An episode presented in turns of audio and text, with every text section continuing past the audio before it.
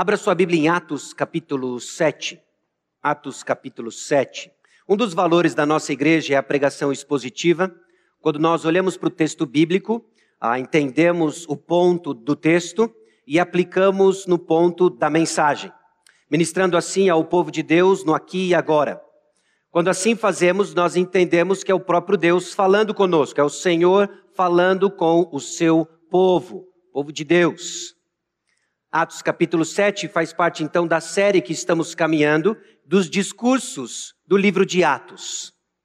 O livro de Atos narra a história dos primeiros anos da igreja do Senhor Jesus Cristo. Narra a continuidade da obra de Jesus através do Espírito Santo na igreja de Jesus Cristo. E os discursos moldaram a experiência, moldaram a vida da igreja nos seus primeiros anos. Eram mensagens que traziam informações, exortações, ensinos de como deveria ser a vida da comunidade. Essa foi a primeira rodada dos discursos de Atos que nós já finalizamos. Agora nós estamos na segunda rodada em que nós vemos discursos de defesa da fé.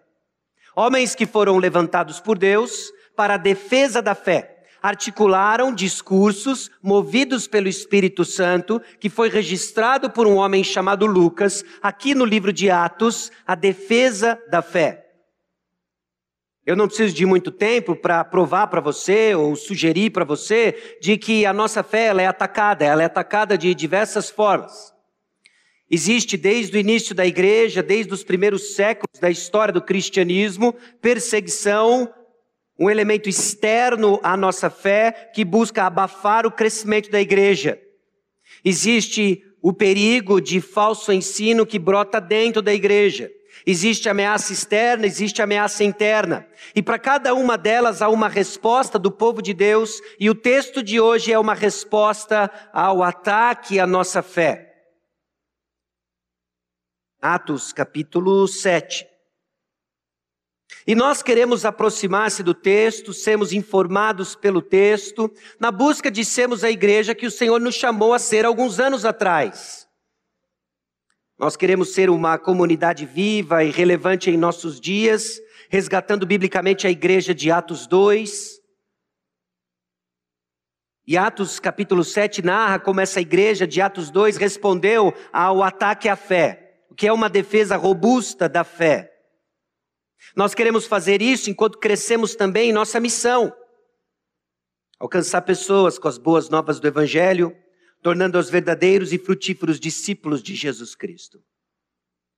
Eu não sei com relação a você, mas quando nós falamos sobre defesa da fé, rapidamente me vem a figura de um apologeta, alguém que defende a fé, persuadindo com muita maestria os textos bíblicos, com os textos bíblicos, Pessoas que duvidam, que atacam a fé, deixando-os sem resposta e trazendo-os para o nosso lado.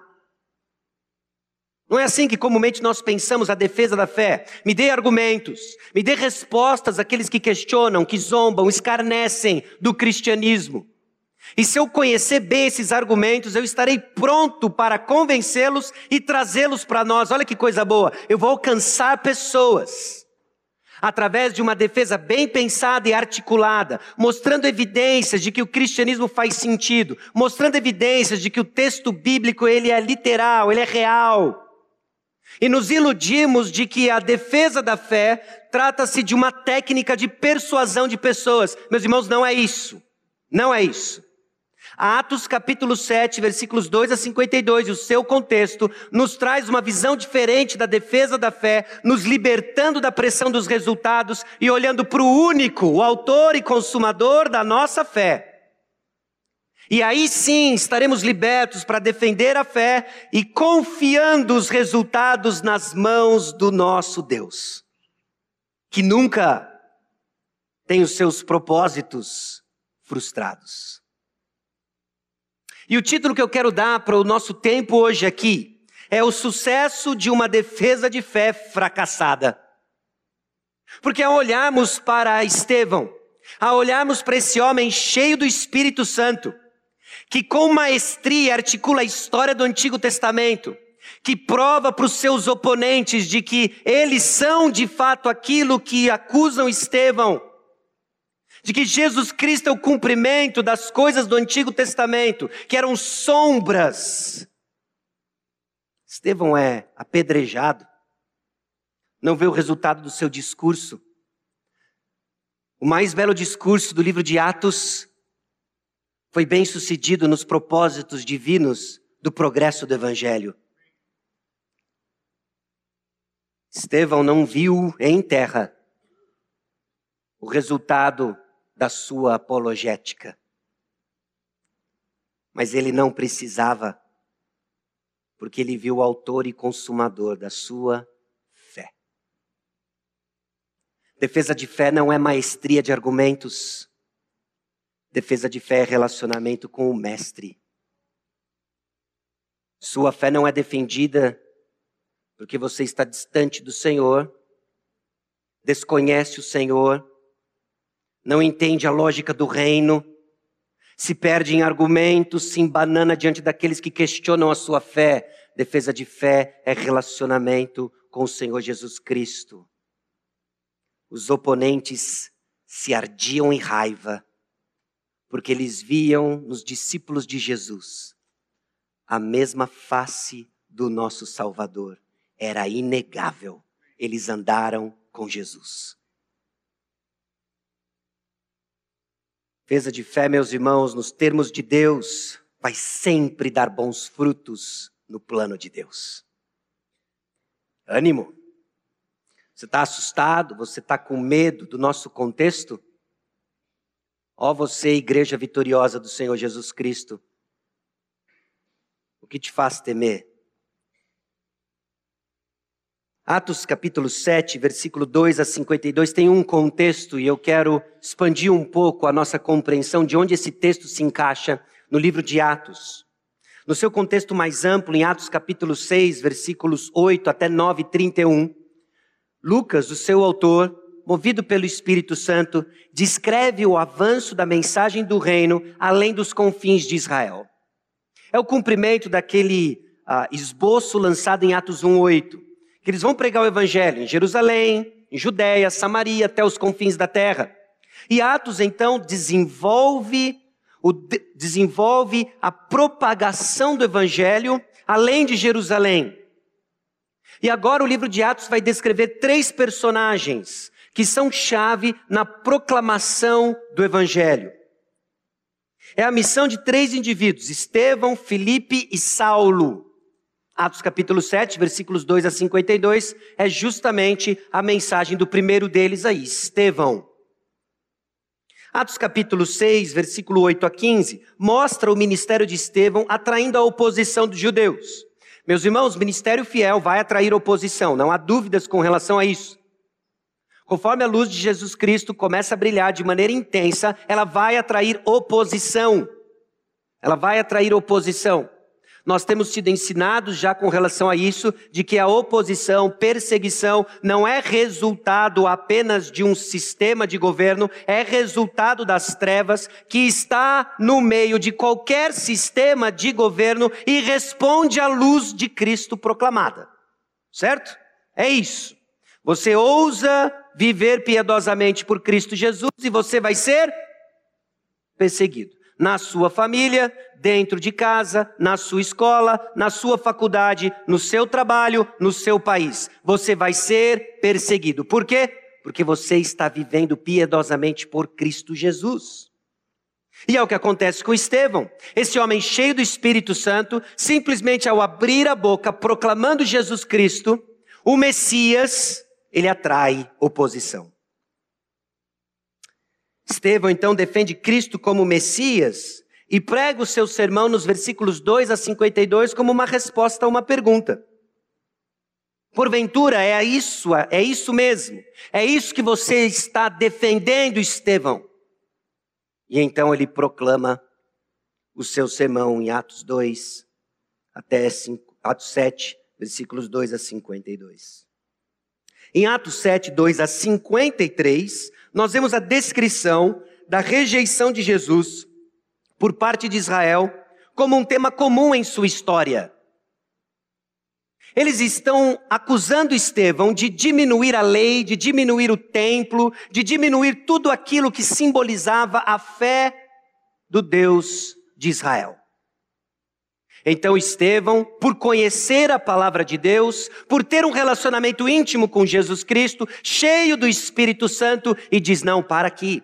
Quem diminui a lei e o templo são vocês por não entenderem a lei, não entenderem o templo, vocês diminuem aquele que cumpre a lei e o templo, Jesus Cristo. Em Atos capítulo 7, versículos 54 até 8, 1, nós vemos a culpa do sinédrio em rejeitar a mensagem messiânica e trazendo um injusto julgamento sobre Estevão, uma severa execução, punição sobre esse homem de Deus. E Atos capítulo 8, versículos 1 a 3, descreve a consequência da morte de Estevão, o espalhamento da igreja. Imparável. Imparável. Meus irmãos, vamos à leitura do texto de Atos capítulo 6, versículos 8 em diante. Estevão, cheio de graça e poder, fazia prodígios e grandes sinais entre o povo. Levantaram-se, porém, alguns dos que eram da sinagoga, chamada dos libertos, dos sireneus, dos alexandrinos e dos da Cilícia e Ásia, e discutiam com Estevão. E não podiam resistir à sabedoria e ao espírito pelo qual ele falava. Então subornaram homens que dissessem: Temos ouvido este homem proferir blasfêmias contra Moisés e contra Deus. Sublevaram o povo, os anciãos e os escribas, e investindo-o, arrebataram, levando-o ao sinédrio. Apresentaram testemunhas falsas que depuseram: Este homem não cessa de falar contra o lugar santo e contra a lei, porque o temos ouvido dizer que esse Jesus, o Nazareno, destruirá este lugar e mudará os costumes que Moisés nos deu. Todos os que estavam assentados no sinédrio, fitando os olhos em Estevão, viram seu rosto como se fosse rosto de anjo. Uma pausa aqui. Nós, vamos, nós lemos essa parte aqui, eu vou desenvolver a explicação dessa parte. Depois nós vamos fazer mais uma pausa, ler a mensagem em si, trazer algumas considerações. Vamos ler a terceira parte, trazer algumas considerações e vamos encerrar com as aplicações para a nossa comunidade e o nosso momento. Mas o que eu quero que fique claro para cada um de nós hoje é que a defesa da fé do cristão, cheio do Espírito, é um instrumento divino para cumprir seus propósitos. Propósitos que, de uma forma última, nós sabemos e conhecemos, mas que, em termos de passos táticos, não nos foi revelado. É nítido que Estevão sabe que o Cristo ressurreto é vitorioso. Ele é conhecedor da Escritura, ele sabe, Jesus vence no final, amém? Mas ele não sabe os passos táticos do Senhor Jesus Cristo.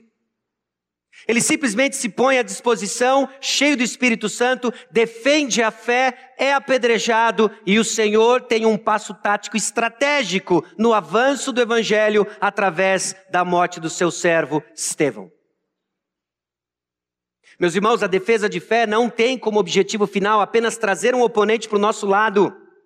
Isso quem faz é o Espírito Santo por meio da proclamação do Evangelho. A defesa da fé é um passo tático que damos sem saber os resultados, na certeza de que Deus cumpre seus propósitos. Ainda que transcenda nossa existência e tempo na terra. Bom, o que lemos aqui em Atos capítulo 6, versículos 8 a 15, e eu vou fazer também um ponto no versículo 3, é o caráter e ministério de Estevão. Caráter e ministério de Estevão. A mensagem, meus irmãos, não é o nosso caráter, não é a nossa conduta. A mensagem não é moral apenas não é a pregação de uma boa moral, essa não é a mensagem. Mas a boa moral, o caráter, o ministério de Estevão, modela o poder do Evangelho.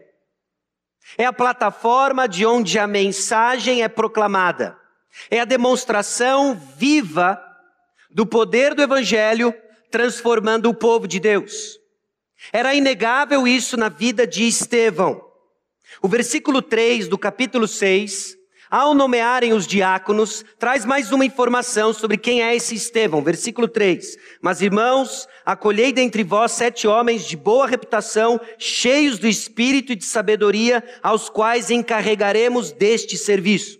Quem era Estevão? Era um dos diáconos, uma primeira rodada de diáconos escolhidos pela igreja, e ele tinha uma marca. Ele era um homem de boa reputação, ele era cheio do espírito e ele era cheio de sabedoria.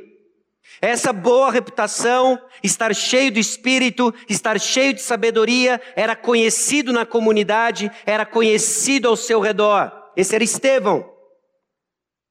A vida então e o ministério de Estevão apontavam para a vida e ministério de Jesus. Não era à toa que os primeiros discípulos eram chamados de cristãos, como cristãos, pequenos cristos. Eles imitavam a vida de Jesus. Eles imitavam o ministério de Jesus, Atos dos Apóstolos, o agir do Espírito Santo, a continuidade da obra de Jesus na terra por meio dos discípulos, empoderados pelo Espírito Santo.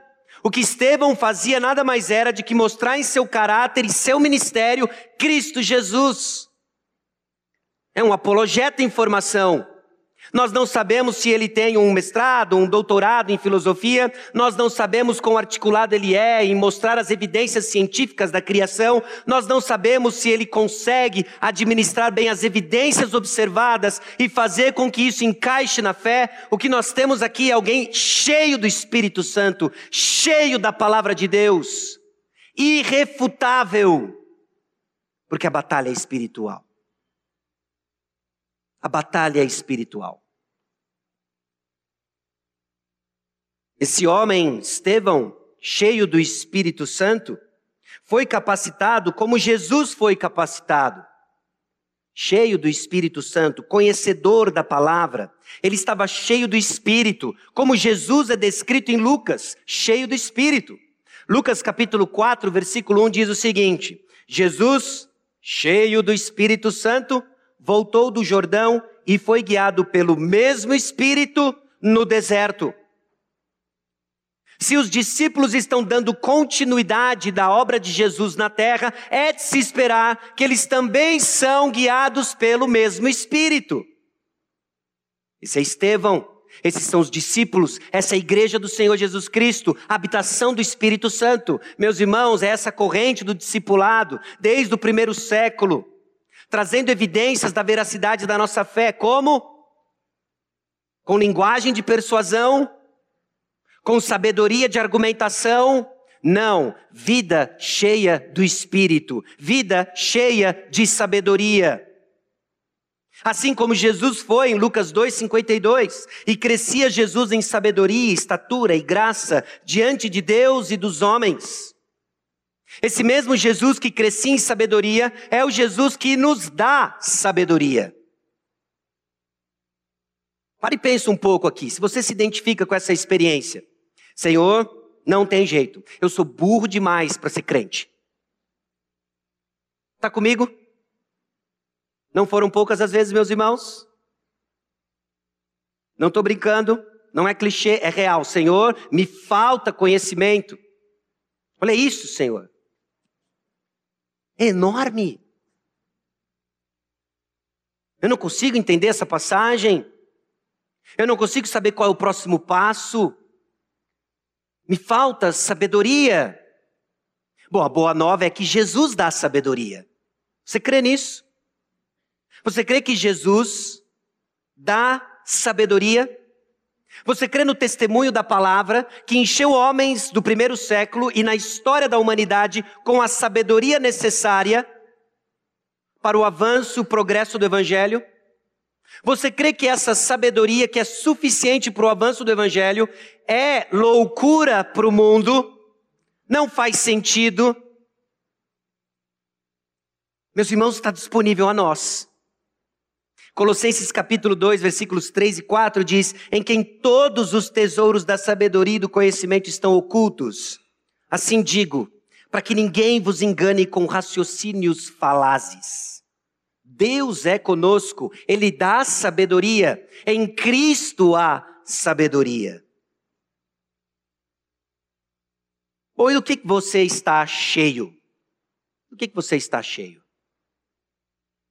Você é cheio pelo quê? Porque a vida do cristão cheio pelo Espírito Santo vão ter as marcas do agir do Espírito Santo. Essa descrição que vemos no livro de Atos nos ajuda a entender o que é a vida da igreja aqui e agora, olhando para a ação do Espírito Santo lá e então. Olha como é que era a igreja no lá e então. E como é a igreja aqui e agora? Qual é a diferença dos dois? Além de todas as diferenças triviais que não fazem menor diferença, como tecnologia, cultura e etc., quais são as evidências de que partilhamos do mesmo Espírito e Ele está agindo no nosso meio? Uma delas são discípulos cheios do Espírito e da sabedoria, cheios pelo Espírito e de sabedoria. Então você está pedindo a Deus que o encha de fé, poder e sabedoria? Lembre-se, você é controlado por tudo que o preenche. Se você está cheio de ciúmes, o sucesso dos outros vai enfurecê-lo. Se você está cheio de luxúria, seus apetites sexuais o levarão a uma grande escuridão. Se você estiver cheio de raiva, brigará e até matará com seus pensamentos. Mas se você estiver cheio do poder e da sabedoria de Deus, viverá uma vida como Estevão demonstrou, uma vida orientada para os outros e que exalta Cristo Jesus. Simples assim. O que a sua caminhada revela do que está cheio o seu coração. O que nós vemos Estevão debaixo de intensa pressão, pressão que inclusive culmina em sua morte e execução. É alguém cheio do espírito que não tinha outro discurso senão Cristo, senão Jesus é o Messias. Estevão enfrentou então um julgamento injusto, como Jesus enfrentou, nos versículos 11 a 15. A postura dos oponentes é deprimente. A maneira como eles estão cegos pelas trevas, pela mentira, os leva a negar evidências que estão claras diante dos seus olhos. Claras. Escamas tapam suas vistas. E diante de um homem cheio de sabedoria do espírito, contra quem não tinha argumento, eles usam então dos mercenários religiosos, pagam para que pessoas inventem mentiras, os fake news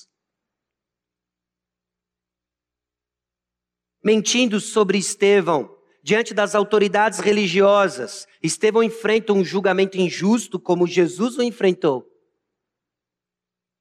Existem semelhanças, então, na caminhada, no ministério de Estevão com o do próprio Senhor Jesus Cristo. Não há uma correspondência direta, obviamente, mas sinais que apontam a identificação desse homem Estevão com o Senhor Jesus Cristo. E uma delas é o caminho em que está sendo levado Estevão.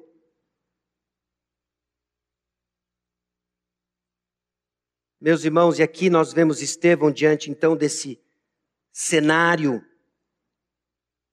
de um sinédrio enfurecido, mentiroso, munido de armas cruéis, injustas, prontos para atacar pedra num homem que carrega a mensagem de salvação.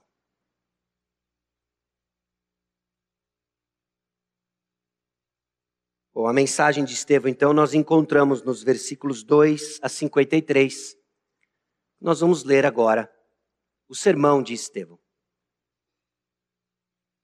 Atos capítulo 7, versículos 2 a 53. Eu vou ler um também. Então ele perguntou ao sumo sacerdote: Porventura isto assim? Estevão respondeu: Varões, irmãos e pais, ouvi.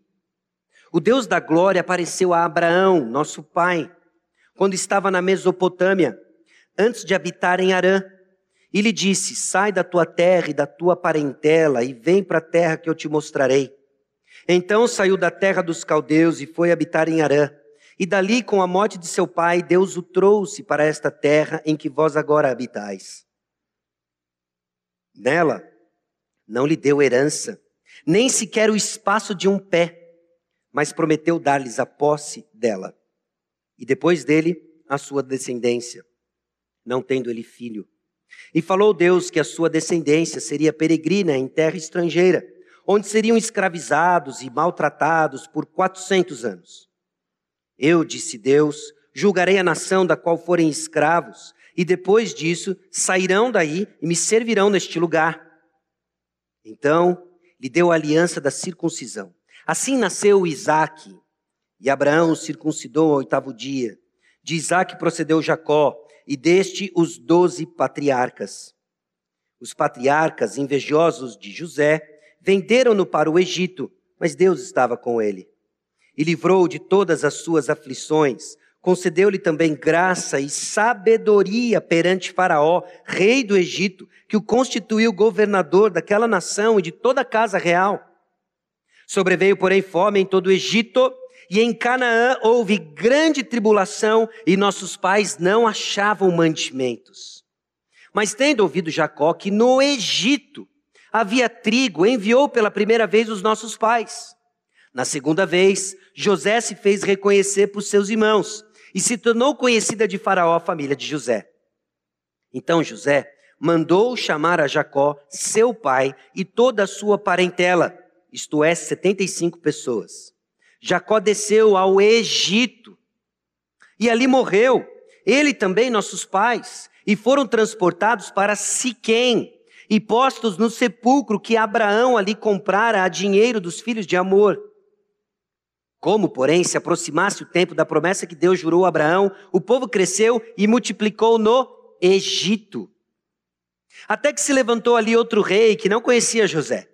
Este outro rei tratou com astúcia a nossa raça e torturou os nossos pais, a ponto de forçá-los a enjeitar seus filhos para que não sobrevivessem. Por este tempo nasceu Moisés, que era formoso aos olhos de Deus. Por três meses foi ele mantido na casa de seu pai. Quando foi exposto, a filha de Faraó o recolheu e criou como seu próprio filho. E Moisés foi educado em toda a ciência dos egípcios e era poderoso em palavras e obras. Quando completou 40 anos, veio-lhe a ideia de visitar seus irmãos, os filhos de Israel. Vendo um homem tratado injustamente, tomou-lhe a defesa e vingou o oprimido, matando o egípcio. Ora, Moisés cuidava que seus irmãos entenderiam que Deus os queria salvar por intermédio dele eles, porém, não compreenderam. No dia seguinte, aproximou-se de uns que brigavam e procurou reconduzi-los à paz, dizendo: Homens, vós sois irmãos, por que vos ofendeis uns aos outros? Mas o que agrediu o próximo repeliu, dizendo: Quem te constitui autoridade e juiz sobre nós? Acaso queres matar-me, como fizeste ontem ao egípcio? A estas palavras, Moisés fugiu e tornou-se peregrino na terra de Midian onde lhe nasceram dois filhos. Decorridos 40 anos, apareceu-lhe no deserto do Monte Sinai um anjo por entre as chamas de uma sarça que ardia. Moisés, porém, diante daquela visão, ficou maravilhado e, aproximando-se para observar, ouviu-se a voz do Senhor: Eu sou o Deus dos teus pais, o Deus de Abraão, de Isaac, de Jacó. Moisés, tremendo de medo, não ousava contemplá-la. Disse-lhe o Senhor: Tira a sandália dos pés, porque o lugar em que estás é terra santa.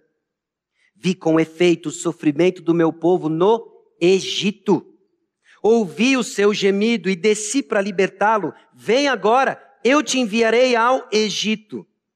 A este Moisés, a quem negaram reconhecer, dizendo: Quem te constituiu autoridade e juiz? A este enviou Deus como chefe libertador, com assistência do anjo que lhe apareceu na sarça. Este os tirou, fazendo prodígios e sinais na terra do Egito, assim como no Mar Vermelho e no deserto, durante 40 anos. Foi Moisés quem disse aos filhos de Israel: Deus vos suscitará dentre vossos irmãos um profeta semelhante a mim. É este Moisés quem esteve na congregação no deserto, com o anjo que lhe falava no monte Sinai, e com os nossos pais, o qual recebeu palavras vivas para nolas transmitir, a quem nossos pais não quiseram obedecer, antes o repeliram e no seu coração voltaram para o Egito, dizendo a Arão: Faze-nos deuses que vão diante de nós, porque quanto a este Moisés, que nos tirou da terra do Egito, não sabemos o que lhe aconteceu. Naqueles dias fizeram bezerro e ofereceram sacrifício ao ídolo, alegrando-se com as obras das suas mãos. Mas Deus se afastou e os entregou ao culto da milícia celestial, como está escrito no livro dos profetas. Ó casa de Israel, porventura me oferecestes vítimas e sacrifícios no deserto pelo espaço de quarenta anos? E acaso não levantastes o tabernáculo de Moloque e a estrela do deus Renfã, figuras que fizestes para as adorar? Por isso vos deterrarei, desterrarei para além da Babilônia. O tabernáculo do testemunho estava entre nossos pais no deserto como determinar aquele que disse a Moisés que o fizesse segundo o modelo que tinha visto? O qual também nossos pais, com Josué, tendo-o recebido, o levaram quando tomaram posse das nações que Deus expulsou da presença deles até os dias de Davi. Este achou graça diante de Deus e lhe suplicou a faculdade de prover morada para o Deus de Jacó. Mas foi Salomão quem lhe edificou a casa. Entretanto, não habita o Altíssimo em casas feitas por mãos humanas, como diz o profeta. O céu é o meu trono e a terra o estrado dos meus pés. Que casa me edificareis, diz o Senhor, ou qual é o lugar do meu repouso? Não foi porventura a minha mão que fez todas essas coisas?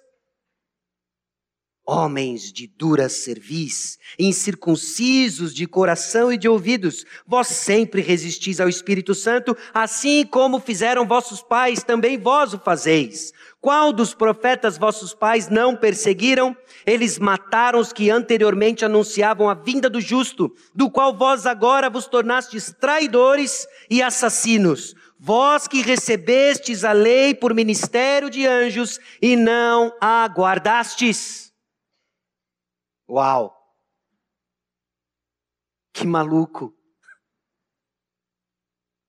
Só pode estar cheio do Espírito Santo e de sabedoria para fazer um treco desse.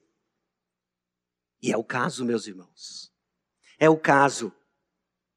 O sermão era uma resposta a uma pergunta: é isso mesmo que você está dizendo por aí? É isso mesmo que você está fazendo, Estevão? É isso mesmo, você está diminuindo a lei, você está diminuindo o templo.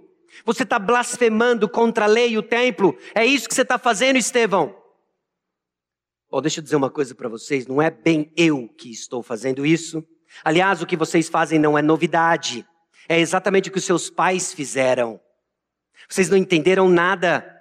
Vocês estão morrendo de, vocês estão morrendo abraçado num templo e esqueceram de que Deus sempre esteve com seu povo. Onde? Na Mesopotâmia.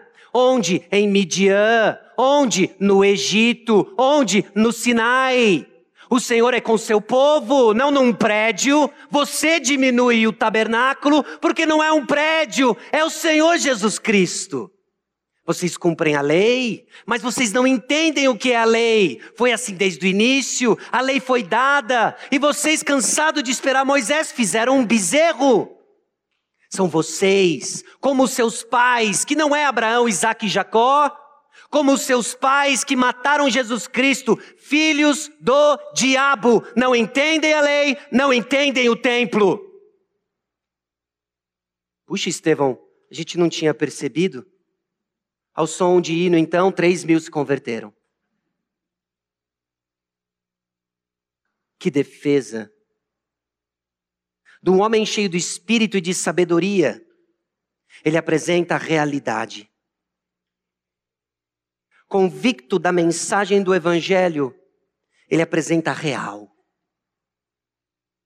Sabendo do risco que correria e que não veria os frutos dos seus oponentes sendo trazidos para o Evangelho, ele abre a boca e solta o leão. Leão não precisa de defesa, ele se vira é o que Estevão faz. Estevão então tem que dar um testemunho a um sinédrio enfurecido que está lhe acusando daquilo que eles mesmos fazem. Que geração perversa, cega nos seus próprios olhos. Acuse-os do que você mesmo faz. Esse era o moto do sinédrio.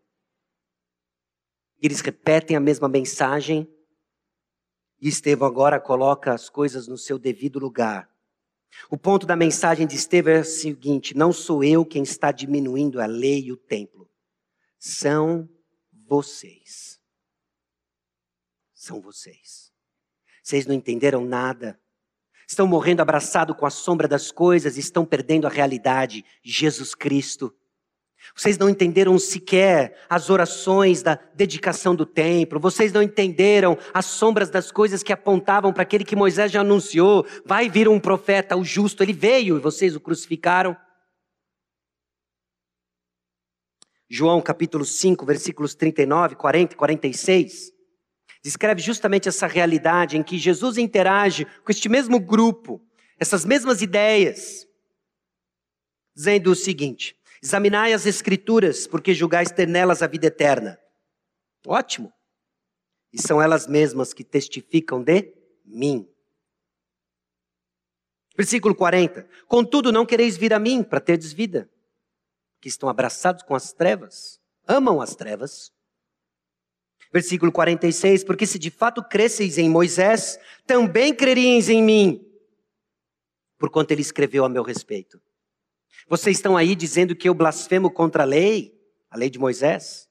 Que eu diminuo o tabernáculo? O ponto é o seguinte: vocês sequer creem na lei de Moisés e não sabem o que é o tabernáculo. Não sou eu o blasfemador, vocês são filhos do blasfemador. Essa é a verdade. Estevão então contou várias histórias menores ele conta a história de Abraão, ele conta a história das promessas, Isaac, Jacó. Ele conta a história de José, ele conta a história de Moisés. Depois ele menciona Josué. Ele encerra falando de Davi e Salomão. E todas essas pequenas histórias são amarradas à luz da grande história. De quem ele está cheio, o Espírito, e de quem ele recebeu sabedoria? Jesus Cristo. Isso dá sentido à defesa da nossa fé. É alguém. É uma pessoa. Nessa explicação histórica, então, a presença de Deus não está confinada a um prédio. A presença de Deus sempre esteve com um povo. Meus irmãos, olha que fascinante. Você não precisa fazer uma longa jornada de peregrinação uma cidade para encontrar-se com Deus. Ele está com o seu povo. Você não precisa de sacrifícios custosos para ganhar o favor de Deus. E já foi feito na cruz. Essa é a liberdade da verdade do Evangelho. Não se trata de um lugar ou de um procedimento, se trata de alguém em quem nós habitamos e de quem desfrutamos de Sua obra em nosso favor, Jesus Cristo.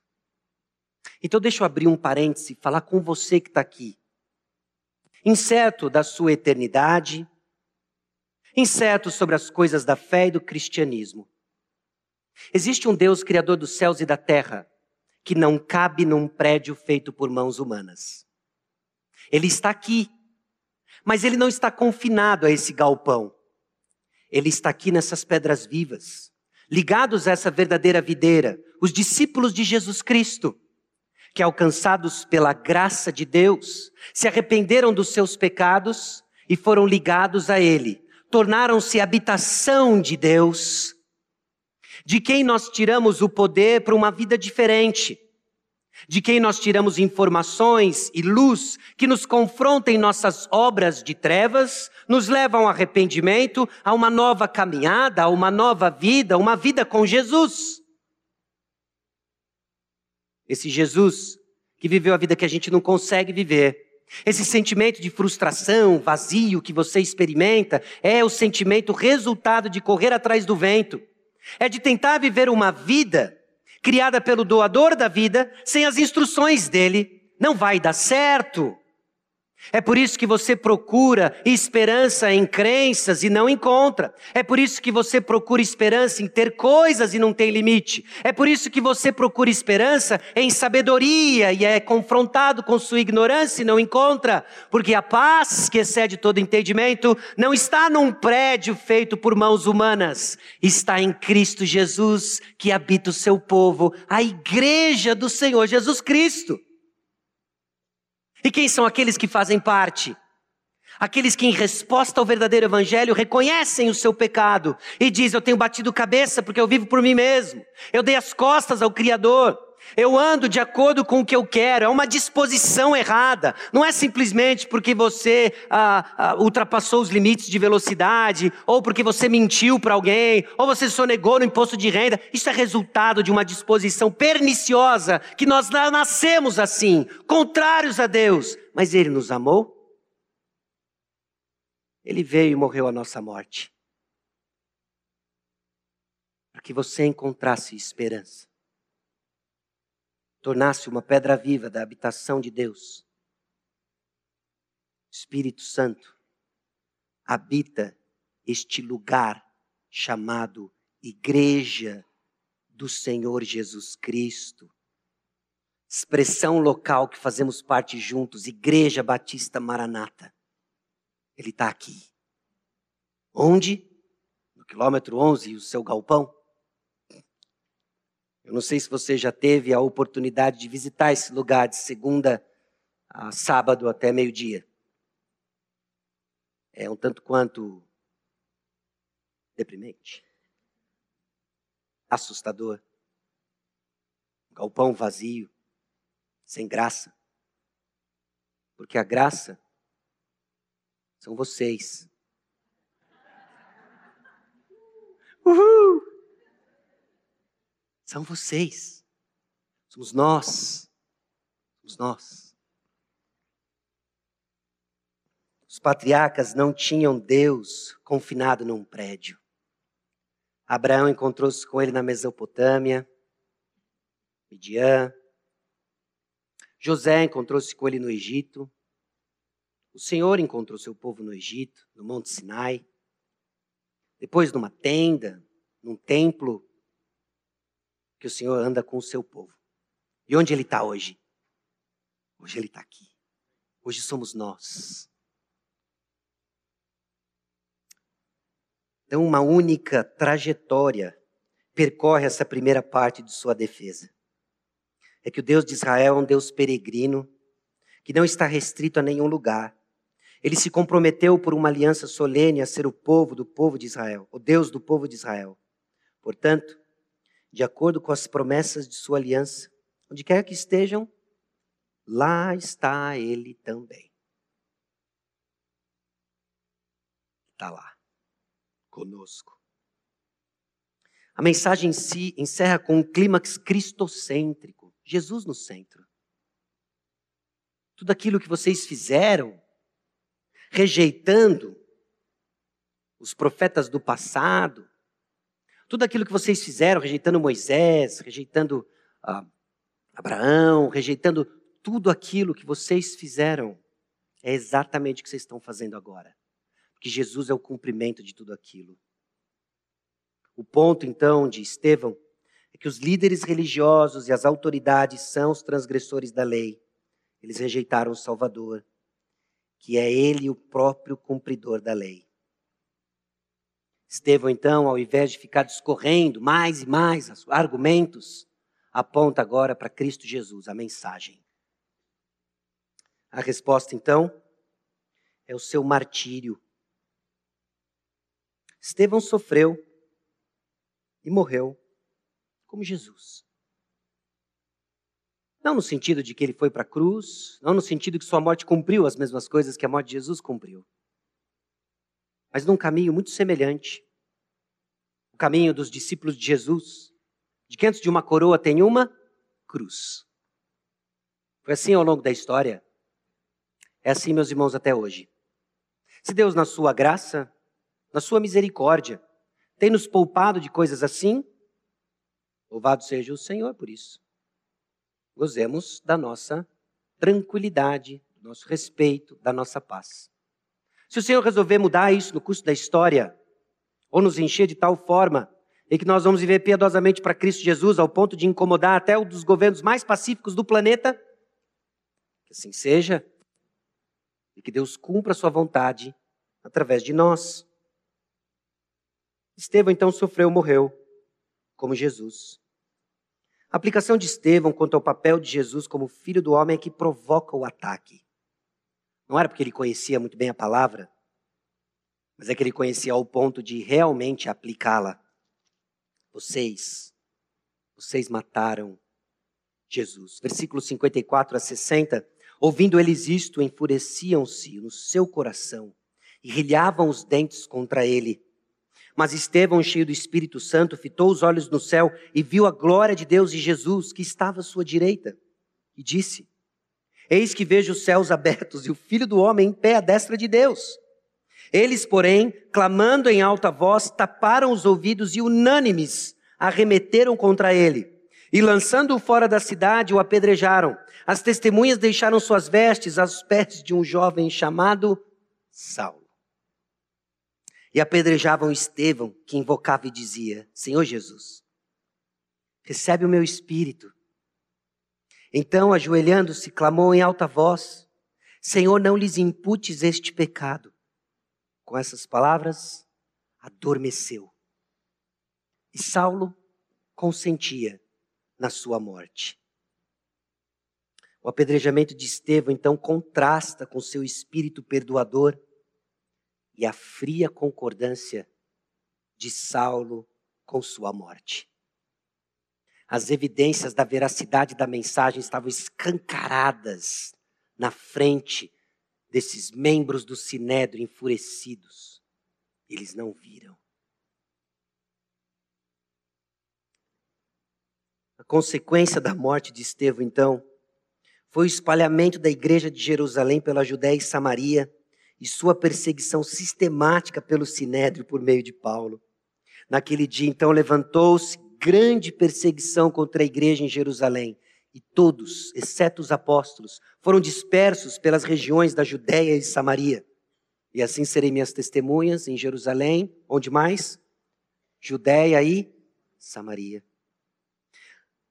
Foi bem sucedida a defesa da fé de Estevão? Alguns homens piedosos sepultaram Estevão e fizeram grande pranto sobre ele. Saulo, porém, assolava a igreja, entrando pelas casas e arrastando homens e mulheres, encerrava-os no cárcere. A defesa da fé do cristão cheio de espírito é um instrumento divino para cumprir seus propósitos. Uma história, meus irmãos, que nós lemos e nos deparamos com algumas verdades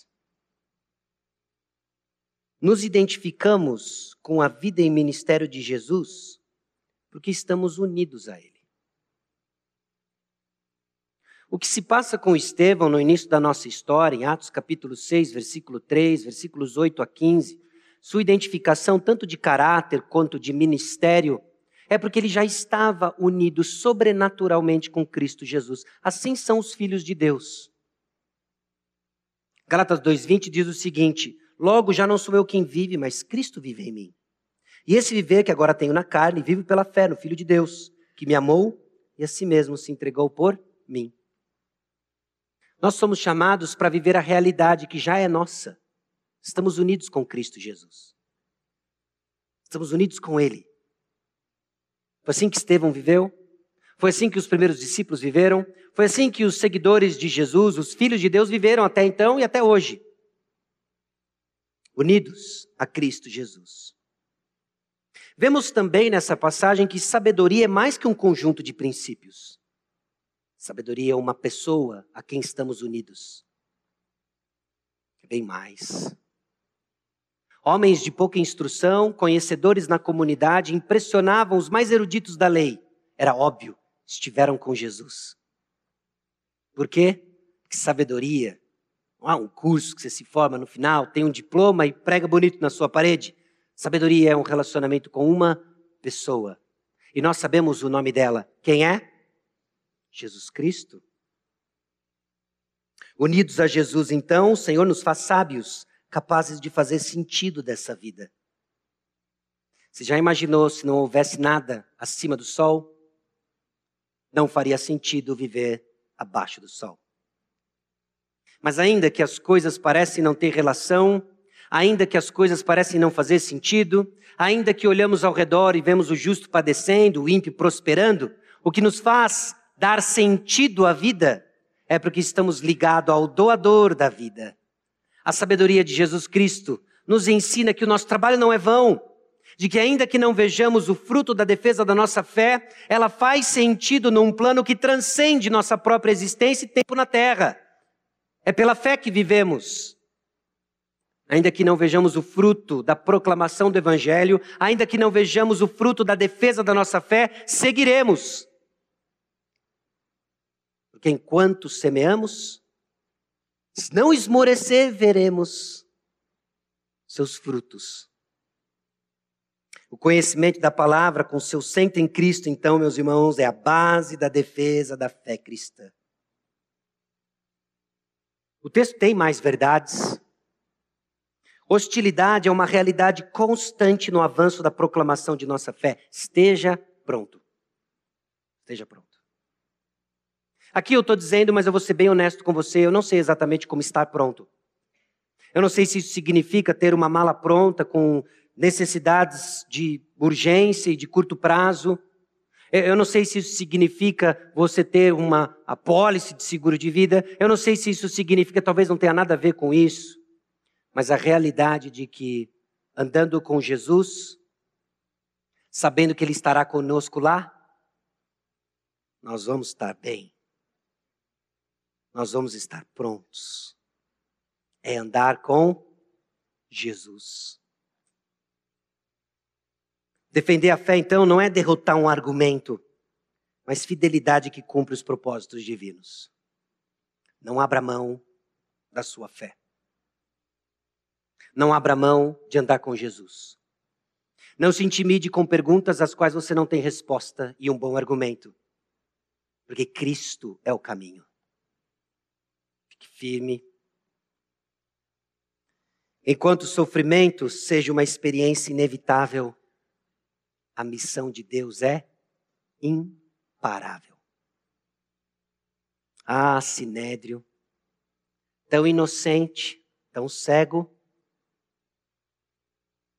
jogaram a semente, adubaram a semente, e agora ela cresce com força.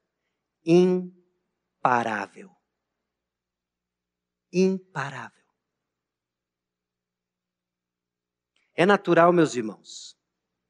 É esperado e até tem o seu lugar. Que talvez para alguns o dia 30 seja um dia um tanto quanto desafiador e preocupante para o progresso da fé.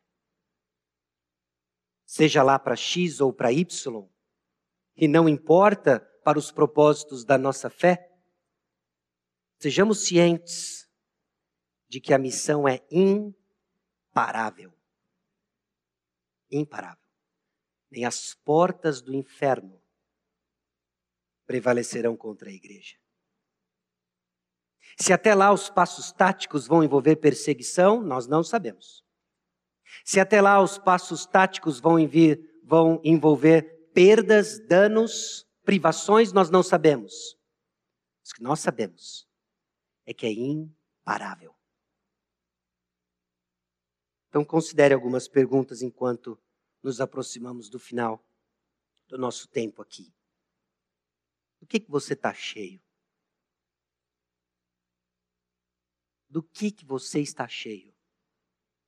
Uma vida cheia pelo Espírito Santo é a base de nossa coragem e sabedoria na defesa da fé. Encha-se pelo Espírito Santo, exponha-se à palavra de Deus, medite na palavra de Deus, internalize a palavra de Deus. Essa é a base de uma defesa de fé articulada e poderosa. Segunda pergunta. Você conhece a palavra de Deus? Estevão está testemunhando de Jesus Cristo, tarefa dada, tarefa cumprida. Suas circunstâncias o levam então diante de um sinédrio enfurecido. E o que ele faz? Munido então de uma, de uma, de uma técnica de retórica, o que, que ele faz? Ele abre a boca que está cheia de palavra de Deus. Ele abre a boca, está cheio da palavra de Deus. Ele sabe que o ponto da palavra é o Senhor Jesus Cristo. Olhando então para aquele sinédrio enfurecido, ele olhava para os vários momentos em que o Senhor andava com o povo e dizia: Não faz sentido o que vocês estão me dizendo. Não sou eu que blasfema contra o templo ou a presença de Deus. Eu testemunho que a presença de Deus está com o seu povo e vocês não são dele. Ele conhecia a palavra de Deus.